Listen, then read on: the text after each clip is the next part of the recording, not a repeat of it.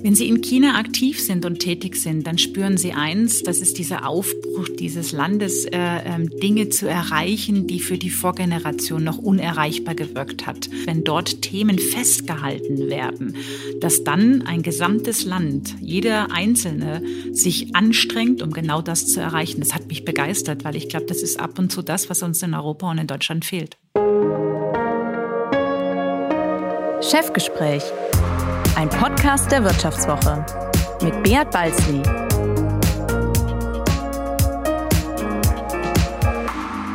Ja, herzlich willkommen zu einer weiteren Folge des Vivo Podcasts Chefgespräch. Mein Name ist Beat Balzli und ich bin der Chefredakteur der Wirtschaftswoche.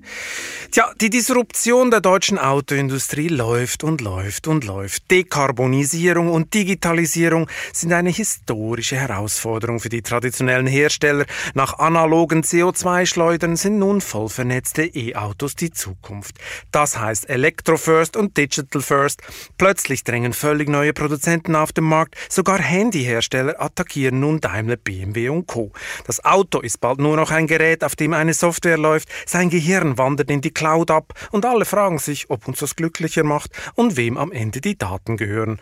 Womit wir bei meinem heutigen Gast wären. Sie wollte als Kind Lehrerin werden, ließ als Sängerin der Schulband die Aula kochen, empfand Studieren in Paderborn als Zeitverschwendung, gilt als Totengräberin der Bedienungsanleitung im Handschuhfach, beginnt gerne Jobs in fremden Ländern ohne die Sprache zu können und glaubt, dass man sich auch nach vorne bewegt, wenn man stolpert. Sabine Scheunert ist bei Mercedes-Benz als Vice President für ein Team mit 2000 Leuten verantwortlich, das sich um die Digitalisierung von Vertrieb und Marketing kümmert, sowie das digitale Kundenerlebnis definiert. Hallo Frau Scheunert, schön, dass Sie heute bei mir sind. Ja, Herr Balzli, jetzt bin ich ganz sprachlos, wie Sie mich vorgestellt haben. Ich freue mich sehr, bei Ihnen im Podcast zu sein. Ja, sehr schön, Frau Scheunert. Bevor wir in das Auto von morgen einsteigen und Sie mir am Ende dieses Podcasts Ihren größten Traum verraten, müssten Sie mir eine indiskrete Frage beantworten. Benutzen Sie Ihren hippen Peloton Home Trainer eigentlich noch? Leider nicht so häufig, wie ich mir das selber ausgedacht habe, als ich das Gerät gekauft habe. Also ich war sehr, sehr aktiv, gerade in der Zeit, wo dann die Pandemie uns in die Homeoffices gezwungen hat. Aber ich muss sagen, dass ich viel, viel häufiger gerne auf diesem Fahrrad sitzen würde. Ich wusste es, oder? Ich meine, aber Sie sind ja nicht alleine, oder? Also diese Disziplin hat sich ja, hat ja ganz viele verlassen, oder? Entsprechend die Aktie von Peloton ist auch im freien Fall. Aber ähm, als Sie noch motiviert waren, ich meine, ja, es ist ja wie so eine, es muss ja schlimm sein, wenn das zu Hause rumsteht, das ist wie so eine Drohung, oder? Wenn man da nie drauf ich geht. Das vor allen Dingen, ich habe das vor allen Dingen neben mein Homeoffice-Desk sogar gestellt, gestellt, weil ich mir gedacht habe, Mensch, vielleicht könnte ich das ein oder andere Mal in einer kleinen Pause rübergehen. Aber Sie haben recht, es ist eigentlich so ein Reminder, dass ich da ein wenig lazy geworden bin. Sie fühlen sich dann immer ein bisschen schlecht he, am Homeoffice, wenn Sie ja. da auf dieses Rad gucken. Aber als Sie noch richtig dabei waren, wo standen Sie denn auf dem berühmt-berüchtigten Leaderboard-Ranking? Ach, müssen wir darüber reden, Herr Balzli, ja, oder wollen wir doch lieber über die Digitalisierung? Nein, Dieser Podcast muss schmerzen.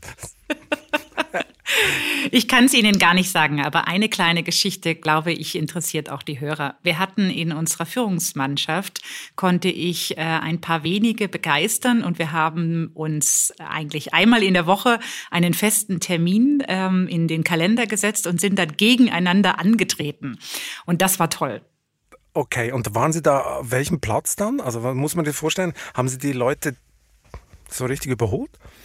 Das weiß ich jetzt nicht, aber ich war auf jeden Fall gut positioniert. Sie waren gut positioniert. Das heißt, Sie sind eigentlich so für Gamification im digitalen Kundenerlebnis sind Sie total anfällig? Ich glaube schon, ja, das ist so ein bisschen in meiner DNA. Ich mag das gerne. Gibt sowas eigentlich auch so in der neuen Mercedes-Generation? So ein Leaderboard-Ranking für die sparsamste Fahrweise? Weil den Akku des E-Autos schonen wird ja bald zum Volkssport, oder? Ja, absolut. Tatsächlich, Sie haben das heute schon, wenn, wenn Sie in unsere Head-Unit reinschauen, können Sie ähm, sich in drei ähm, so Art, ähm, ja, wie, wie, nennen wir das, in, in drei Areas äh, überprüfen, ob sie schon komplett grün sind. Da geht es um das Thema Beschleunigung, da geht es um das Thema äh, sicherheitsgetriebenes Fahren und tatsächlich versuchen wir das Thema Gamification mehr und mehr ins Fahrzeug reinzubringen. Aber ich kann jetzt noch nicht gegen meine Freunde fahren oder gegen eine Peer Group oder so. Das geht noch ja, nicht. Ja, wir hatten das mal überlegt, aber tatsächlich in den Kundentests ist es dann doch nicht so gut angekommen. Das heißt, wir haben uns jetzt momentan auf das Thema sparsames Fahren, einfach nachhaltiges Fahren konzentriert. Aber es gibt immer wieder Ideen, die wir vertesten und verproben und dann, wenn es funktioniert, bringen wir das immer gerne, äh, gerne live. Nach einer kurzen Unterbrechung geht es gleich weiter. Bleiben Sie dran. Wie steht es um den Standort Deutschland? Wie entwickelt sich der Goldpreis? Wie führe ich in meinem Unternehmen KI ein? Ich bin Horst von Butler, Chefredakteur der Wirtschaftswoche und jeden Tag liefern wir Ihnen Analysen, Kommentare, Reportagen und Hintergründe, damit Sie fundierte Entscheidungen treffen können. Sei es für Ihr Geld, Ihre Immobilien, für Ihre Karriere oder für das eigene Unternehmen. Wir begleiten Sie beim nächsten Schritt und wir denken an den nächsten Schritt. Für unsere journalistische Arbeit wurden wir jetzt sogar mit dem European Publishing Award ausgezeichnet als Magazin des Jahres und das wollen wir mit Ihnen feiern. Auf vivo.de slash ausgezeichnet können Sie jetzt drei Monate lang die Vivo zum halben Preis lesen. Also da würde ich ja zuschlagen. Ich freue mich auf Sie. Ich meine, Ihr Konzern hat ja die E-Kurve erst sehr spät gekriegt, oder? Erst in diesen Monaten fiel ja die Entscheidung für Electro-Only. Da braucht es zuerst den gewaltigen Druck von Dieselgate und Tesla. Warum tat man sich so schwer mit dem Abschied vom Verbrenner bei Ihnen? Also ich weiß gar nicht, ob wir damit sehr spät waren. Ich glaube, was uns sehr wichtig war, ist, dass wir. Das, das hat Ihr Chef sogar mal zugegeben in einem Interview mit der Wirtschaftswoche vor neun Monaten. Ja, aber ich glaube, es war für uns wirklich wichtig, die Mannschaft dahinter zu bekommen. Weil Sie können sich das vorstellen, für uns als Konzern rauszugehen aus einer Technologie, die uns Jahrzehnte sehr erfolgreich gemacht hat, ist einfach etwas, was Sie nicht nur top-down im Top-Management entscheiden können und dann in die Organisation hinein kommunizieren. Und ich glaube, es war sehr, sehr wichtig, wichtig, dass wir bestimmte Schleifen ge gedreht haben, uns nochmal wirklich überlegt haben, wie packen wir es an, wie kriegen wir die Mannschaft dahinter, was für Konsequenzen hat, das für uns, für unsere Zuliefer, ähm, ja, einfach um dann auch wirklich ein Ziel auszugeben, hinter dem wir stehen und dass wir jetzt mit sehr, sehr viel Ehrgeiz und äh, Kraft äh, tatsächlich angehen. Ich meine, bei Volkswagen gab es gerade einen Riesenstreit, weil Konzernchef Dies sich schonungslos mit Tesla vergleicht und ein höheres Tempo einfordert. Die E-Autos sollen künftig in 10 statt in 30 Tagen gebaut werden, sonst werde man untergehen. Das ist so das Mantra von Dies. Geht es da bei Daimler nicht noch zu gemütlich zu? Hm, das glaube ich nicht. Also bei uns gerade in der IT, die ich ja jetzt äh, ähm, auch mit verantworte, ähm, haben wir das Thema Speed und Geschwindigkeit seit vielen Jahren integriert als eine der wichtigsten Kernsäulen. Wir müssen uns anschauen, ich glaube im deutschen, europäischen Kontext, wie lange brauchen wir, nicht nur in den klassischen Entwicklungszyklen, aber auch in den Produktionszyklen. Wir sprechen gerne in der IT von Release-Zyklen. Und ich kann mich tatsächlich noch dran erinnern, Herr Balzli, als ich gekommen bin, hatten wir Internetseiten, die die gerade mal vielleicht vier, fünf Mal im Jahr releasefähig waren. Und das, denke ich, ist einfach nicht mehr up-to-date. Die Technologie, auch das Miteinander in der Art und Weise, wie wir arbeiten, ermöglicht uns tatsächlich andere, schnellere ähm, äh, Möglichkeiten, hier nach vorne zu kommen. Und das greifen wir an und schauen auch in allen Bereichen nach, wo wir aktuell stehen und was eigentlich ein, ich würde mal sagen, kompetitives äh, Benchmark-Ziel ist. Und dann versuchen wir uns genau dahin zu bewegen. Ich meine, Sie sagen ja persönlich gerne mal, Sie hätten Benzin im Blut. Dürfen Sie das noch sagen oder ist das nach der E-Wende jetzt politisch unkorrekt und kostet eine 10 Euro Strafzahlung in die Kaffeekasse? Nö, das sagen wir immer noch gerne ab und zu. Aber immer ich noch? verwende okay. tatsächlich auch gerne jetzt Strom im Blut, aber ich weiß noch nicht ganz genau, wie sich das physisch miteinander verhält oder wie sich das so anfühlt, oder? Ich meine, ja. woher kommt eigentlich Ihre persönliche Faszination fürs Auto? Hatte Ihre Familie Benzin im Blut? Ich weiß es gar nicht ganz genau, ob jetzt, äh, ich glaube nicht. Ich glaube tatsächlich, dass das etwas sehr Deutsches ist. Ähm, ich war immer gefangen von, ähm, von tollen Automobilen. Äh, mein Vater fuhr ähm, ja unterschiedlichste, wechselte die alle drei Jahre über seinen Beruf hinweg, dann in, in den Leasing-Formaten. Und wir haben uns als Kinder immer gefreut, wenn der neue BMW oder der neue Mercedes dann vor der Tür stand. Ja, und ich glaube tatsächlich, dass ich sehr früh für mich entschieden habe, dass ich gerne in diese Industrie einsteigen möchte. Wie lautet denn die beste Anekdote aus dem Autourlaub der Familie Scheunert, wenn man da mit dem Mercedes oder dem BMW nach Südspanien oder wo sie hin sind? gereist sind. Zum, Können Sie sich noch überlegen. Erinnern? Das Einzige, wo ich mich wirklich noch dran erinnern kann, ist, dass man wesentlich weniger Kofferraum hatte und dennoch mit einer vierköpfigen Familie über äh, ähm, die Berge dort Richtung entweder Österreich oder nach Italien manchmal gefahren ist. Und wir haben alles mitbekommen. Und manchmal denke ich mir so, wenn ich heute verreise, ja, ähm, ob wir alles das brauchen, was wir zum Teil da mitschleppen.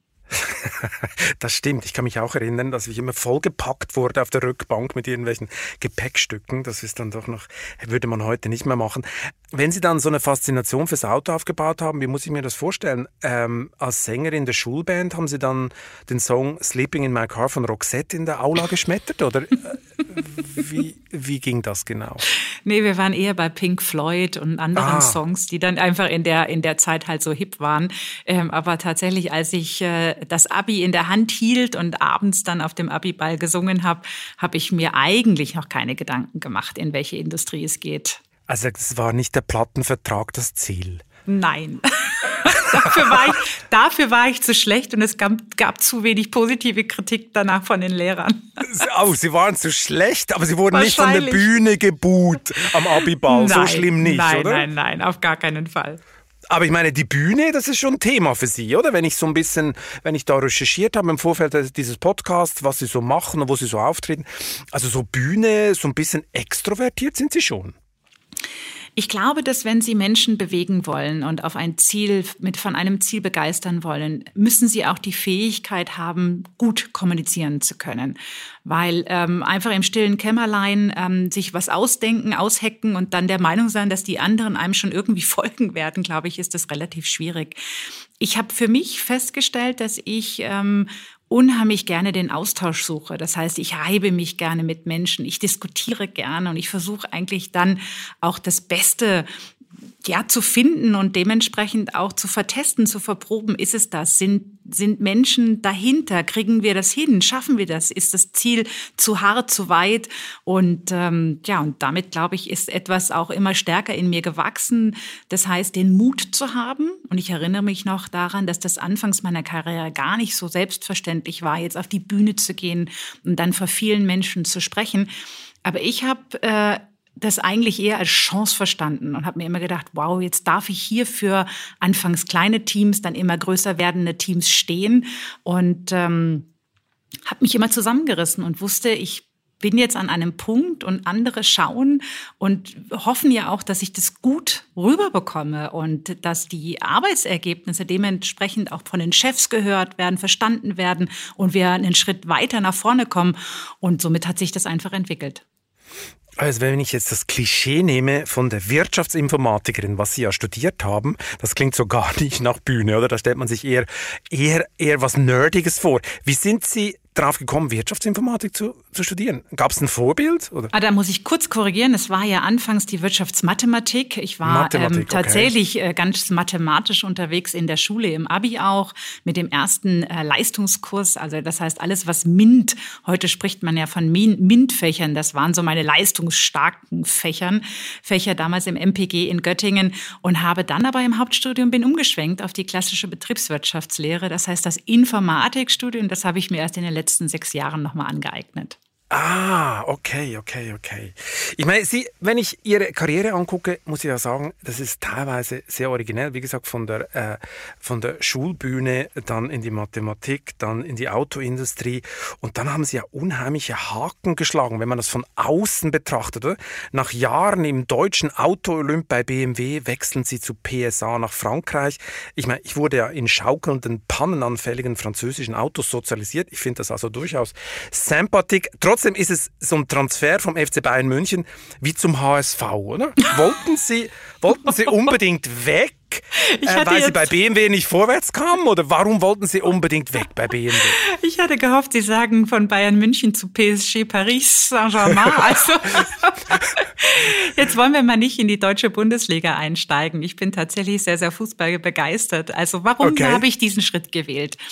Ich hatte, ich hatte eine tolle Zeit äh, im BMW-Konzern. Ich habe viele, viele wirklich tolle Kolleginnen, die ich heute meine Freunde nenne, kennengelernt. Das war ja so die erste richtig große berufliche Station. Ich hatte davor eine kurze Erfahrung bei Hewlett Packard in Böblingen und in Grenoble. Und dann, wie gesagt, war ich da in diesem deutschen, wie Sie sagen, Premium-Luxus-Automobilkonzern. Äh, und ich bin da mit einem Schwupps auf einmal über zehn Jahre gewesen und hatte immer wieder mal Angebote bekommen von außen.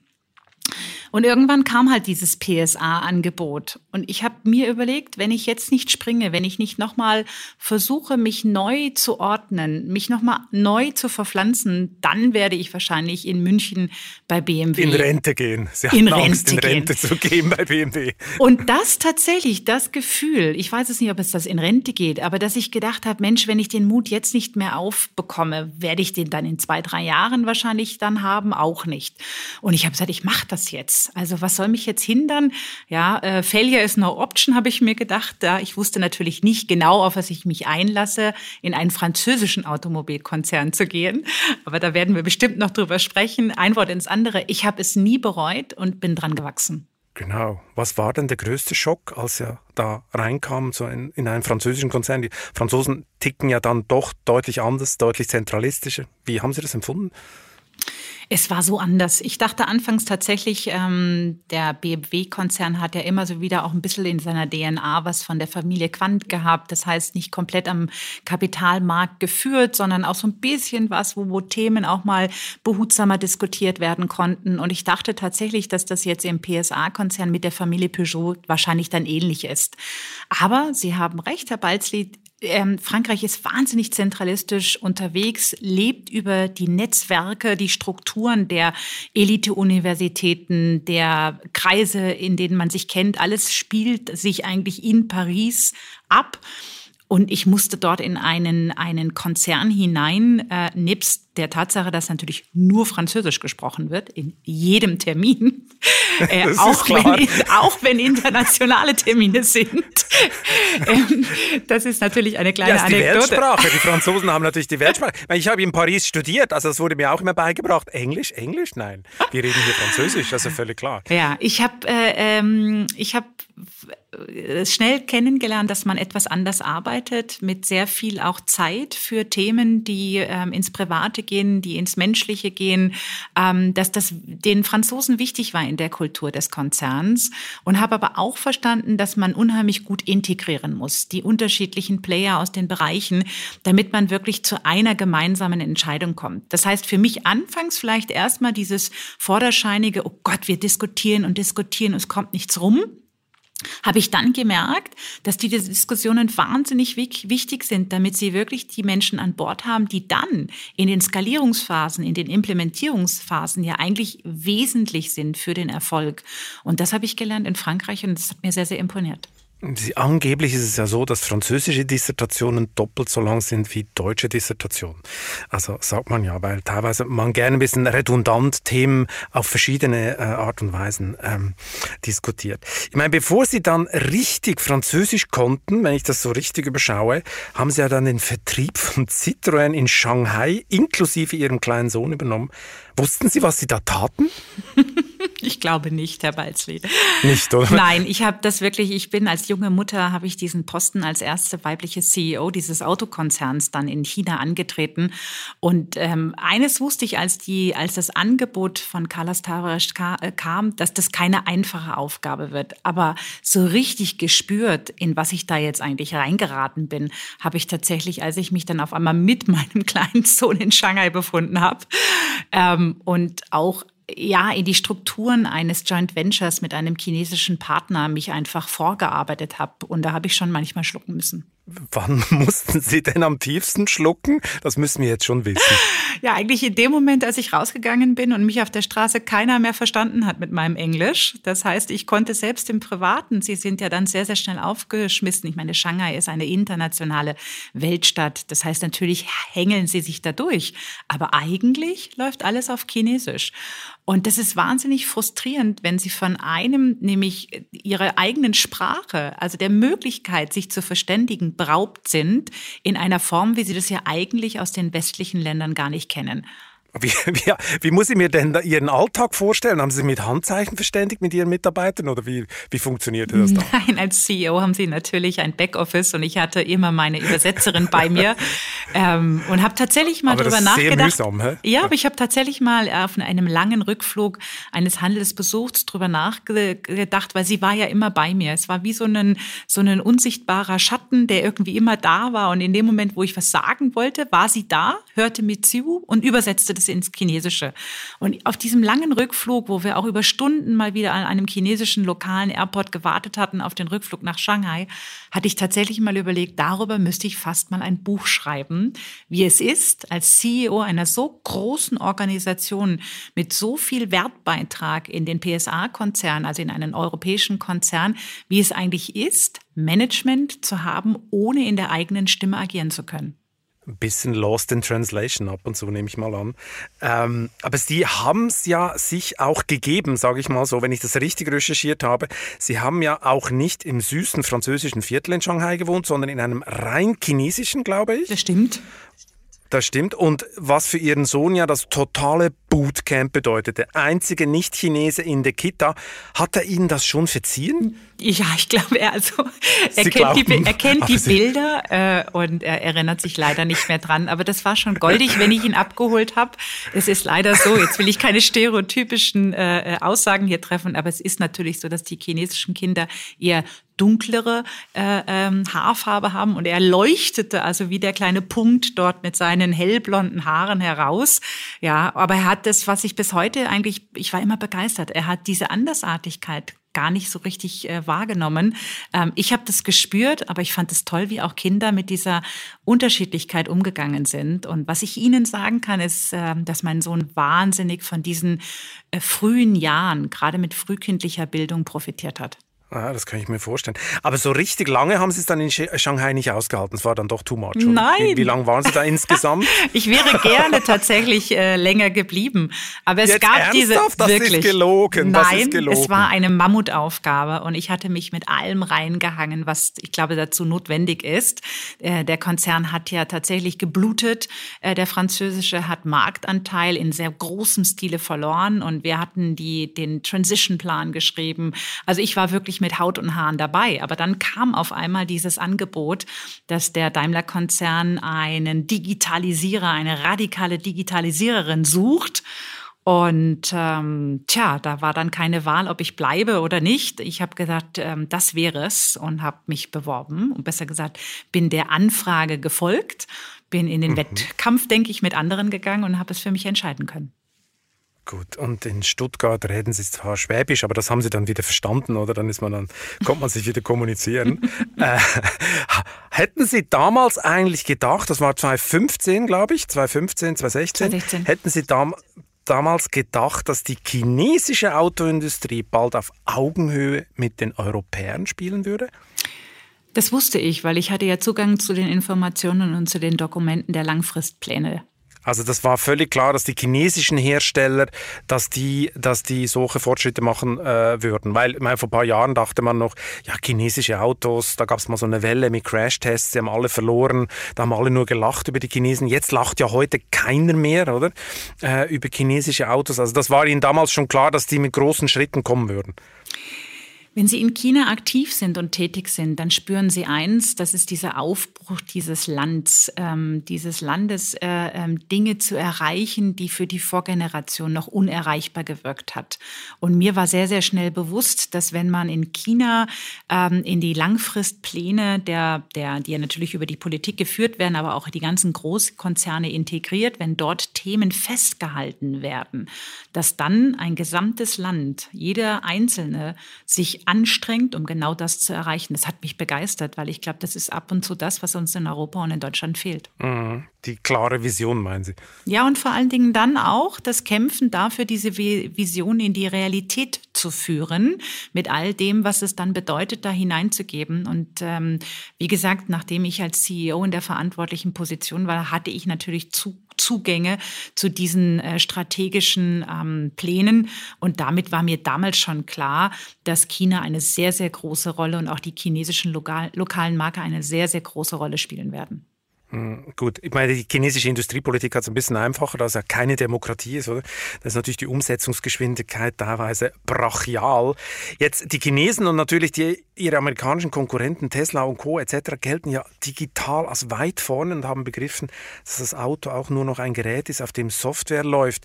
Warum glauben Sie, hat Daimler künftig überhaupt noch eine Chance in dieser Welt? Also ich bin mir sicher, dass wir eine Chance haben. Wir haben jetzt schon gesehen, dass die digitalen Services bei uns ein riesiges Potenzial haben. Das heißt, wir haben für uns äh, gesetzt, dass sie einfach in der Zukunft eine wesentliche Säule sind.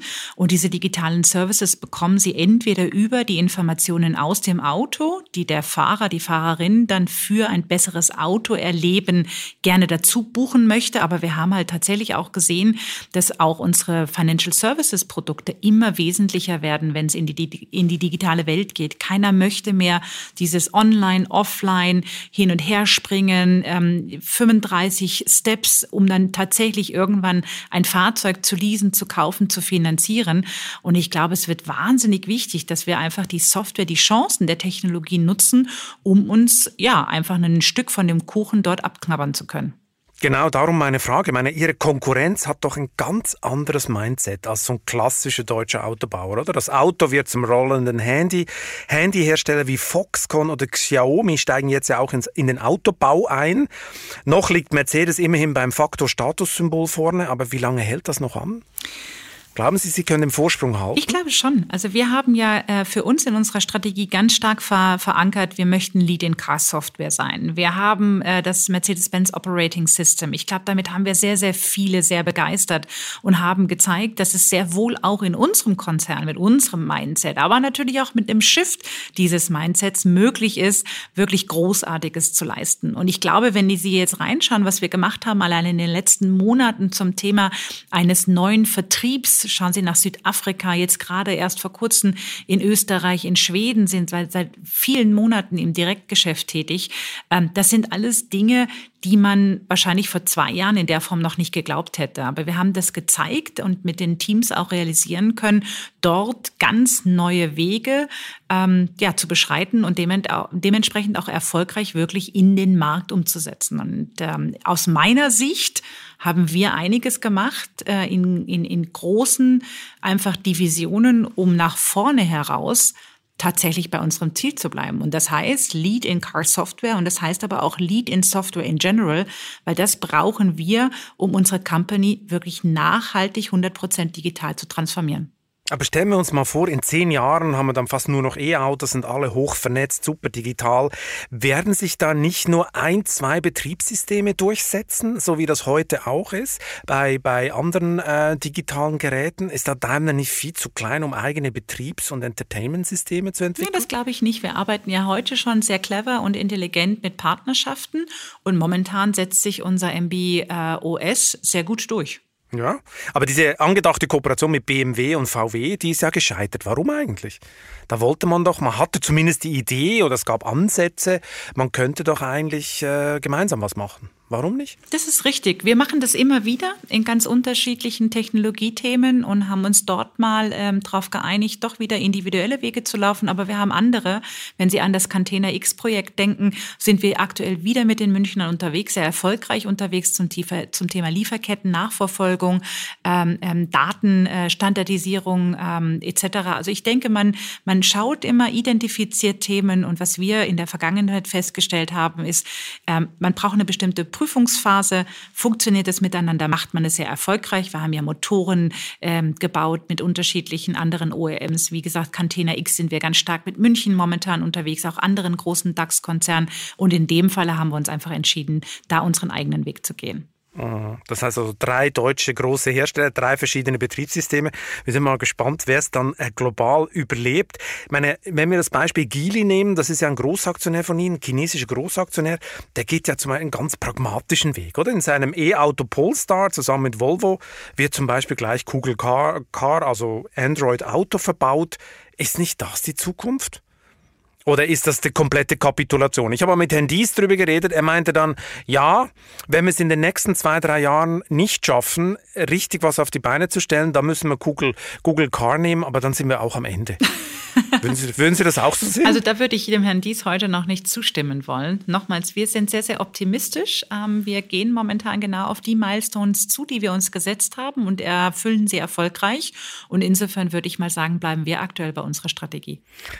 Weil Sie persönlich haben ja mal für Furore gesorgt, weil Sie einst die physische Bedienungsanleitung im Handschuhfach abgeschafft haben. Also dieses Papiermonster, das einen immer ratlos zurückließ, wenn man auf Seite 317 Fehlertabelle und seinen Fehler hat man natürlich nie gefunden, oder? Das war, äh, das war immer das Brutale. Was ist denn Ihr nächster großer Wurf? Sie haben es vorher schon ein bisschen angetönt.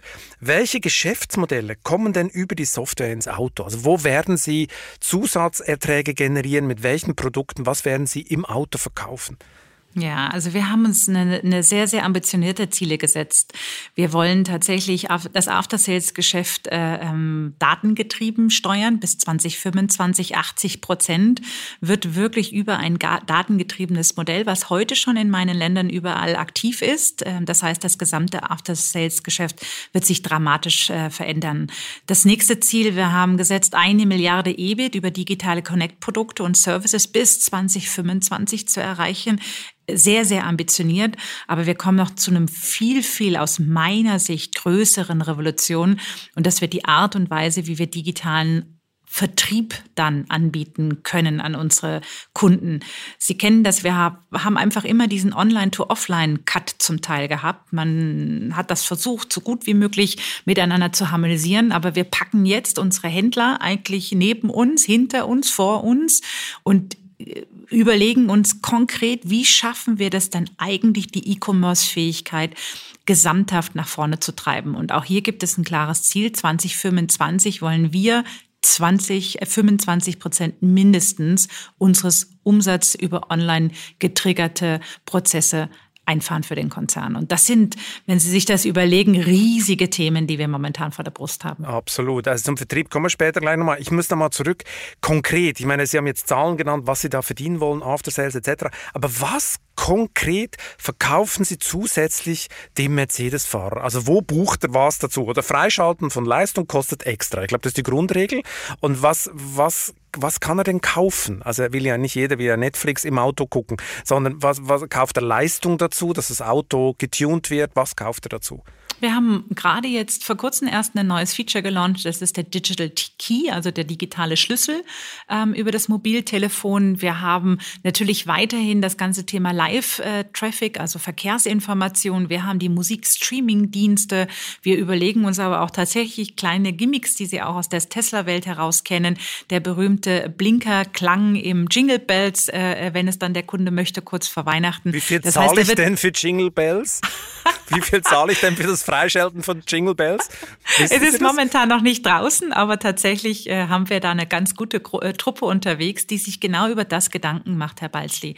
Was ist das Angebot? Mit was können wir unsere Kunden äh, ja, verzaubern, begeistern? Was brauchen sie? Was sind echte Pain Points? Das hatten wir ja mit dieser digitalen Betriebsanleitung dann schon gelöst. Aber was sind Themen, äh, ähm, die wir einfach auch an, an, an Frau und an Mann bringen können? Nochmals, die vielleicht dann Ihnen 99 Cent wert sind, äh, äh, mal im Probeabo. Und genau das ist das Modell, auf was wir zusteuern wollen. Mein großes Thema sind ja Autoversicherungen, oder? Weil das total vernetzte Auto äh, stellt ja auch Daten zum Fahrverhalten zur Verfügung. Tesla führt jetzt eine eigene Autoversicherung ein. Wird Mercedes auch sowas machen? Wir haben ja heute schon Versicherungsprodukte, die wir unsere Kollegen bei der Financial Services anbieten, weltweit, global. Und ähm, in manchen Ländern im Partnerkonzept, in anderen, äh, dass wir die eigenen Produkte stellen. Und wir haben auf jeden Fall, wenn Sie an E-Commerce-Funktionalität denken, werden wir auf jeden Fall unsere Kollegen dort ganz, ganz intensiv mit einbinden. Und das heißt, der Online-Journey, äh, den der Kunde dann erfahren kann, wird auf jeden Fall Finanzierung, Leasing und Versicherungen integrieren. Und da wird man auch so fahrverhaltensabhängige Versicherungen äh, wird man dann anbieten. Also jemand, der defensiv fährt, zahlt eine tiefere Prämie, weil das kann man ja alles auslesen aus dem Auto, wie der, wie der Mensch sich verhält, oder? Äh, so Sachen werden Sie auch machen? Also was uns wichtig ist, ist tatsächlich, dass unser, unser Kunde ähm, hier eigentlich sein Einverständnis gibt und dementsprechend eigentlich nur dann solche Produkte angeboten wird, werden, wenn auch er diese Datenweitergabe befürwortet. Das heißt, ich könnte mir schon vorstellen, dass wir einfach dann über diese anonymisierten Daten automatisch einen Schlüssel zur Verfügung stellen, um auch Versicherungsprodukte anbieten zu können, die dann sehr, sehr maßgeschneidert sind. Das sind aktuelle Überlegungen und nochmals mir wichtig, doch zu erwähnen, also wir möchten schon, dass der Kunde entscheiden kann und nicht, dass auf einmal die Versicherungen diese Daten irgendwie von sich aus abziehen können. Aber wenn das funktioniert, dann sind Sie auf jeden Fall als Kunde als erstes dabei. Und wenn Sie gut fahren, Herr Balzli, dann haben Sie auch demnächst eine günstigere Versicherungspolice. Okay, okay. Ich meine, es ist wirklich ein zentrales Thema. Wem gehören denn die Daten, oder? Weil dieser rollende Großrechner produziert und speichert ja Unmengen äh, von Daten. Ja, wem gehören Sie denn? Gehören Sie teilweise Mercedes? Gehören Sie zu 100 Prozent dem Kunden? Wo ist denn da die Schnittstelle? Was lesen Sie aus? Äh, wo, das ist ja, was viele Leute so ein bisschen beschäftigt. Dieses Auto ist nicht mehr nur äh, irgendwie ein paar Kolben und Lenkrad. Inzwischen sind so viele Sachen gespeichert, die auch viel über mich aussagen in verschiedensten Formen. Wem gehören denn die Daten? Ist das klar geregelt? Also ich habe immer gesagt, jeder Mensch hat ein Recht darauf, selbst zu entscheiden, was mit seinen Daten passiert. Ähm, ich glaube, wir müssen aber auch hier eines ähm, hervorstellen es ist sich nicht jeder bewusst, was für Daten er über heute, überhaupt heute produziert. Und ich hatte mal im Münchner Management-Kolloquium einen guten Vortrag, wo wir die Zahl der Daten, die sie eigentlich heute über die WhatsApp, äh, über die Social-Media-Foren eigentlich teilen, ja, wie wenig Gedanken sich darüber Menschen gemacht haben und wie, wie, wie, ich sage jetzt mal fast abvers wir gewesen sind, als es um die Corona-Warn-App gegangen ist, äh, wo wir uns dann sofort Gedanken gemacht hat, um Gottes Willen, was teile ich denn jetzt wirklich an Daten? Und ich glaube, es braucht einfach einen besseren Zugang. Das heißt, wir müssen stärker noch aufklären in der Bevölkerung ähm, zum Thema der Datensouveränität, weil nur so haben wir ja die Möglichkeit, auch wirklich ein Bewusstsein hervorzuheben oder dass dieses Bewusstsein zu stärken, was es denn braucht, damit wirklich jeder individuelle Mensch eigentlich seine eigene Datensouveränität hat. Weil das ist dann für uns natürlich auch als Konzern ein sehr, sehr guter Hebel, um mit dem Kunden in den Kontakt zu treten und zu sagen, welche Daten möchtest du ich sage jetzt mal, mit uns scheren. Geht es dir um eine günstige Versicherungspolice, dann kannst du damit dein Einverständnis geben und wir haben die Chance, dir ein sehr, sehr individualisiertes Angebot zu machen. Gibt es andere Daten, die man nicht scheren möchte, kann man das ja über unseren Data Privacy Center schon über die Internetseiten einstellen. Aber ich glaube, es braucht ein viel, viel stärkeres Bewusstsein bei den Einzelnen, ähm, dass sie wissen, dass es eigentlich vorrangig erst einmal ihre Daten sind, aber sie dann auch in der Lage sind, ihre Daten so einzusetzen, dass es für sie individuell einfach am optimiertesten ist. Mhm. Aus diesem Bewusstsein machen manche Startups ja jetzt ein Geschäftsmodell oder die versuchen ja im Auftrag von Kunden oder Autofahrern die Daten zu verkaufen. Würden Sie denn auch, oder machen Sie das schon, kaufen Sie denn auch Daten? Weil die, die Daten sind logischerweise für Sie ja auch Gold wert oder wie, wie äh, wird so ein Auto äh, benutzt. Gibt es diese Geschäftsbeziehungen schon bei, bei Mercedes? Diese Geschäftsbeziehungen sind mir jetzt nicht bekannt. Aber was wir tun, ist tatsächlich, dass wir ganz intensiv mit vielen Städten im Sinne der nachhaltigen Mobilität kooperieren. Das heißt, wir haben ja anonymisierte Daten zum Teil aus unseren Fahrzeugen, wenn es sich zum Beispiel um Schlechtwetterinformationen aus unserem ABS-Systemen und sonstigen Fahrsicherheitssystemen bezieht. Und diese Daten sind also Personen nicht bezogen. Und wir haben schon Überlegungen und kooperieren hier mit sehr großen Städten wie zum Beispiel London, Amsterdam, aber auch anderen, um genau diese Daten zur Verfügung zu stellen, sodass Städte nachhaltigere, bessere, intelligentere Mobilitätskonzepte anbieten können. Das heißt, äh, so wie eine Vorstufe zum Road Pricing, oder? Weil das war ja immer wieder so ein Thema, dass Städte dann sagen, sie können gewisse, gewisse Straßen werden höher bepreist, weniger bepreist, also dass man guckt, wie kann man den Verkehr lenken auch vielleicht auch nach einem Preis. Da sind also solche Daten natürlich Gold wert. Das läuft schon oder das sind, das sind Projekte oder wie muss ich mir das vorstellen? Wie weit geht das? Das läuft schon. Wir haben sehr, sehr stark momentan auf das Thema Sicherheit abgezielt. Das heißt, wir, wir ähm, liefern tatsächlich Informationen, wenn unsere Fahrzeuge ein, ich sage jetzt mal, nicht klassisches Verhalten aufweisen, sodass die Stadt dann schauen kann, braucht es eventuell andere Verkehrsleitsysteme? Ähm, ist hier eine erhöhte Unfallgefahr? Braucht es nochmal eine neue Regelung? In diesen Sicherheitsthemen sind wir aktuell aktiv unterwegs. Nach einer kurzen Unterbrechung geht es gleich weiter. Bleiben Sie dran. Eine Weltreise starten, ihr Hobby ausleben, finanzielle Unabhängigkeit muss kein Traum bleiben. In der neuen Vivo Coach Masterclass erfahren Sie, wie Sie das Vermögen dafür aufbauen und es einsetzen. Kurzweilige Videos, spannende Inhalte, konkret umsetzbare Empfehlungen. Entdecken Sie das neue kostenlose Video-Learning-Format exklusiv für Abonnentinnen und Abonnenten der Wirtschaftswoche. Jetzt unter vivo.de slash coach slash masterclass. Vivo Coach. Wissen, das sich auszahlt. Also das heißt, wenn alle Mercedes immer bei derselben Stelle äh, eine Vollbremsung einlegen, dann, dann wird das der Stadt gemeldet, dass da irgendwas wohl im Argen liegt, oder wie? Korrekt. Dieses Dashboard ist dann zugänglich den Städteplanern und genau das machen wir heute schon und werten das gemeinsam aus, lernen daran. Und ich kann Ihnen sagen, das ist ähm, tatsächlich auch für die Städte wahnsinnig wertvoll, diese Informationen zu bekommen. Es geht ja nicht nur um Datenschutz und wem die Daten gehören, sondern es geht ja auch um Datensicherheit, oder? Die Horrormeldungen haben wir alle immer wieder mal gelesen. Am Schluss hackt sich irgendjemand in unser Auto ein und fährt uns dann wohin, wo wir nicht wollen. Ähm, es gibt aber noch so einen anderen Punkt. VW und BMW bauen gerade an einem eigenen Satelliteninternet oder, zur Steuerung ihrer Wagen. Daimler haben wir, da müssen Sie mich jetzt aufklären, haben wir gehört, die machen das gerade nicht, weil man sich auf Satellitennetze des chinesischen Partners Geely äh, verlassen will. Ist das so?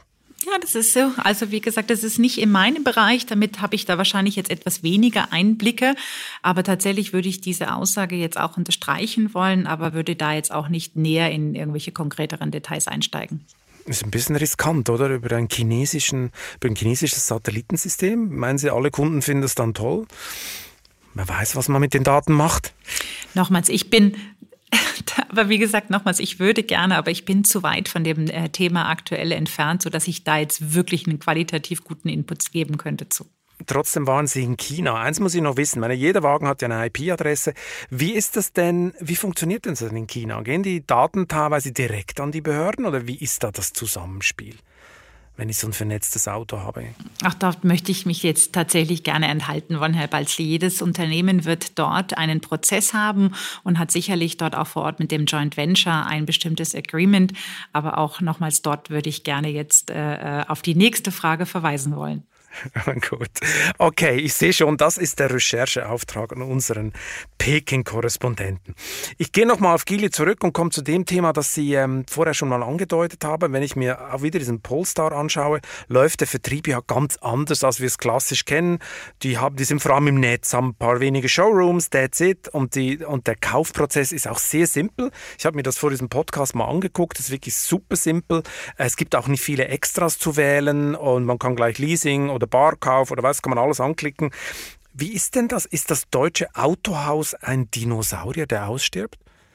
Das hoffen wir nicht, weil wir sind absolut überzeugt, dass der physische Kontakt für unsere Kundinnen und Kunden weiterhin sehr wichtig ist. Ähm, was wir aber auch sehen, ist, dass tatsächlich heute schon jeder Fahrzeugkauf wirklich in der digitalen Welt startet. Und wenn ich halt heute 90 Prozent der Kunden informiert in die Autohäuser, also in den Autohäusern habe, dann glaube ich, müssen wir uns Gedanken machen, wie der Retail der Zukunft denn auch dann ausschauen wird. Uns ist es wirklich wichtig, dass das gesamte Angebot im Vertrieb und im After Sales wirklich digital angeboten werden können. Und wir sind hier mit unseren Partnern, ich hatte es vorhin schon erwähnt, in ganz intensiven Austauschen, wie wir einfach uns auch effizienter aufstellen können. Und Sie sprechen sprechen ein Thema an. Es sind ja nicht nur die Polestars und die neuen äh, ähm, Fahrzeuge der chinesischen äh, Hersteller oder auch vielleicht tatsächlich der verrückten Startups. Wir müssen uns äh, Gedanken machen über unsere heutigen Prozesse und sind die noch fit 2025 äh, und 30.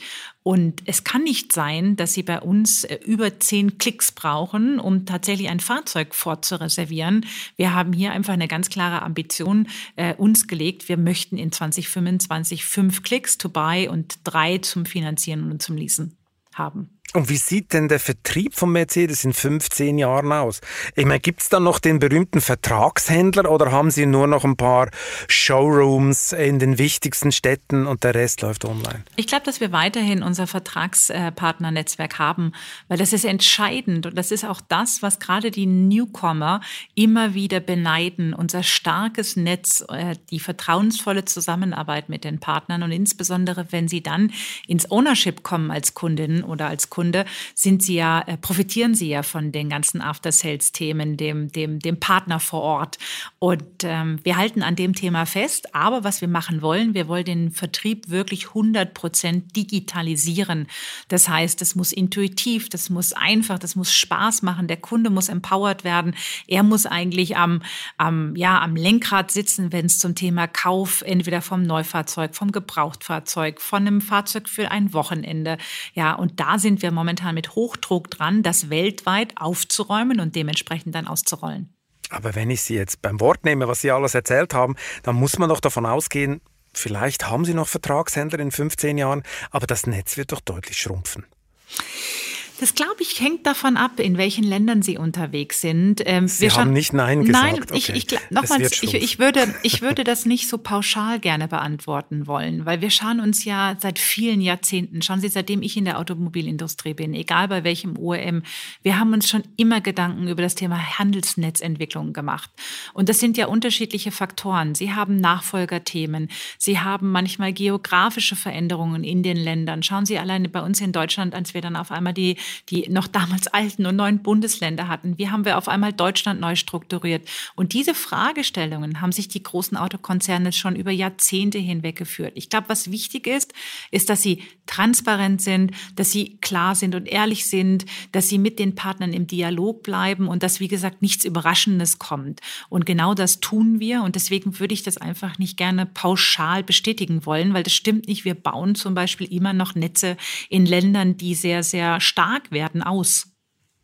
Aber in Deutschland ist man ja saturiert, oder? Also in Deutschland gibt es ja auch schon erste Autohäuser, die sterben. Also da wird sicher äh, viel passieren. Wenn wir die 15 Jahre nach vorne gucken äh, und uns Ihre Person angucken, wo sind Sie denn in 15 Jahren? Ich meine, Sie machen den Job bei Mercedes ja auch schon länger. Es wäre doch jetzt wieder Zeit für so einen krassen Move, oder? Oder bin ich ja über 60, Herr Balzli.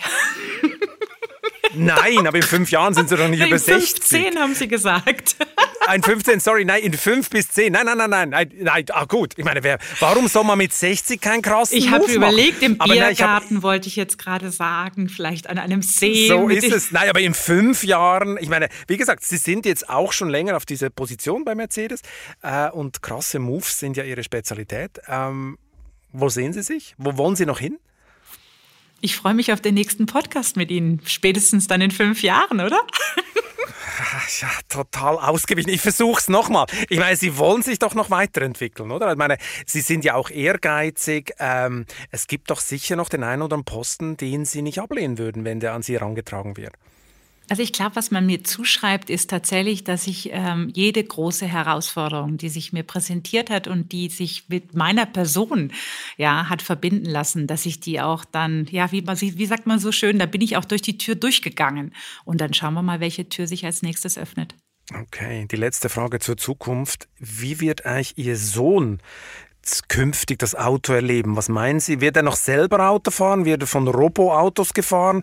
Oder hat er gar kein Interesse mehr an Autos, wie manche Marktforscher prophezeit? Was glauben Sie? Ja, wir, wir haben ein, ein, ein zwei äh, ältere Autos, ähm, die schon mit H-Kennzeichen fahren. Ich wahrscheinlich muss er die dann immer noch selbst fahren können. Aber ich schätze was mal, ist denn da, was sind denn das für Autos? Das müssen wir jetzt noch Das wissen, sind Oldtimer, die halt einfach mit H-Kennzeichen heute schon laufen. Und um was für einen Oldtimer haben Sie da? da? da? sind wir ganz markenkonform und treu geblieben okay, und okay. begeistern uns oh, dort. Oh, Aber ich glaube okay. auch, ich glaube auch, dass er tatsächlich auch neue Formen von, von Mobilität erleben wird. Und äh, ich freue mich, in einer Position äh, zu sein, die das aktiv mitgestalten kann. Und äh, schauen wir mal, was dann kommt.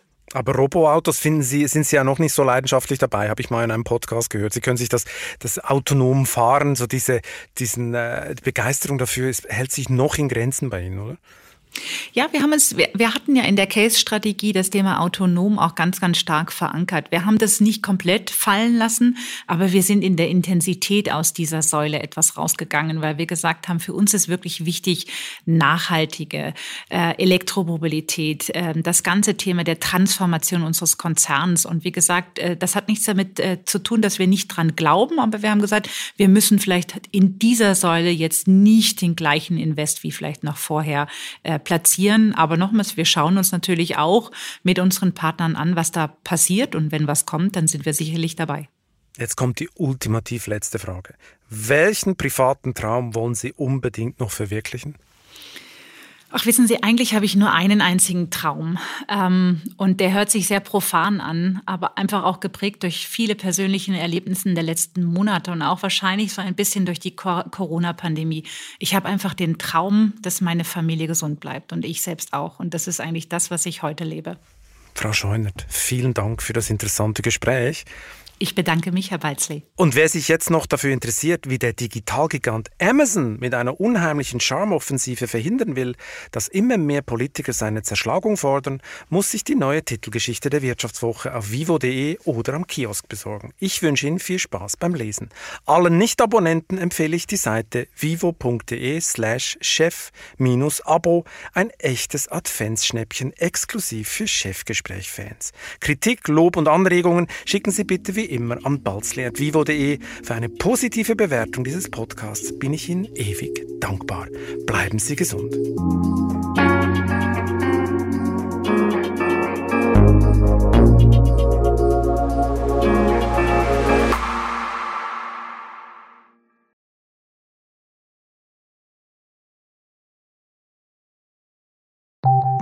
Nach einer kurzen Unterbrechung geht es gleich weiter. Bleiben Sie dran. KI wird Ihr Business verändern. Wie können Sie davon profitieren? Tyler Wessing ist eine internationale Wirtschaftskanzlei. Weltweit arbeiten wir mit Technologieführern und Innovationstreibern zusammen. Wir beraten Sie bei Fragen zu strategischen Akquisitionen oder der Entwicklung konkreter Anwendungsszenarien, genauso wie zum Schutz des geistigen Eigentums oder zum KI-Recht. Investieren Sie in KI. Entwickeln Sie sich weiter mit KI. Mit uns. Wir wissen wie. Tyler Wessing.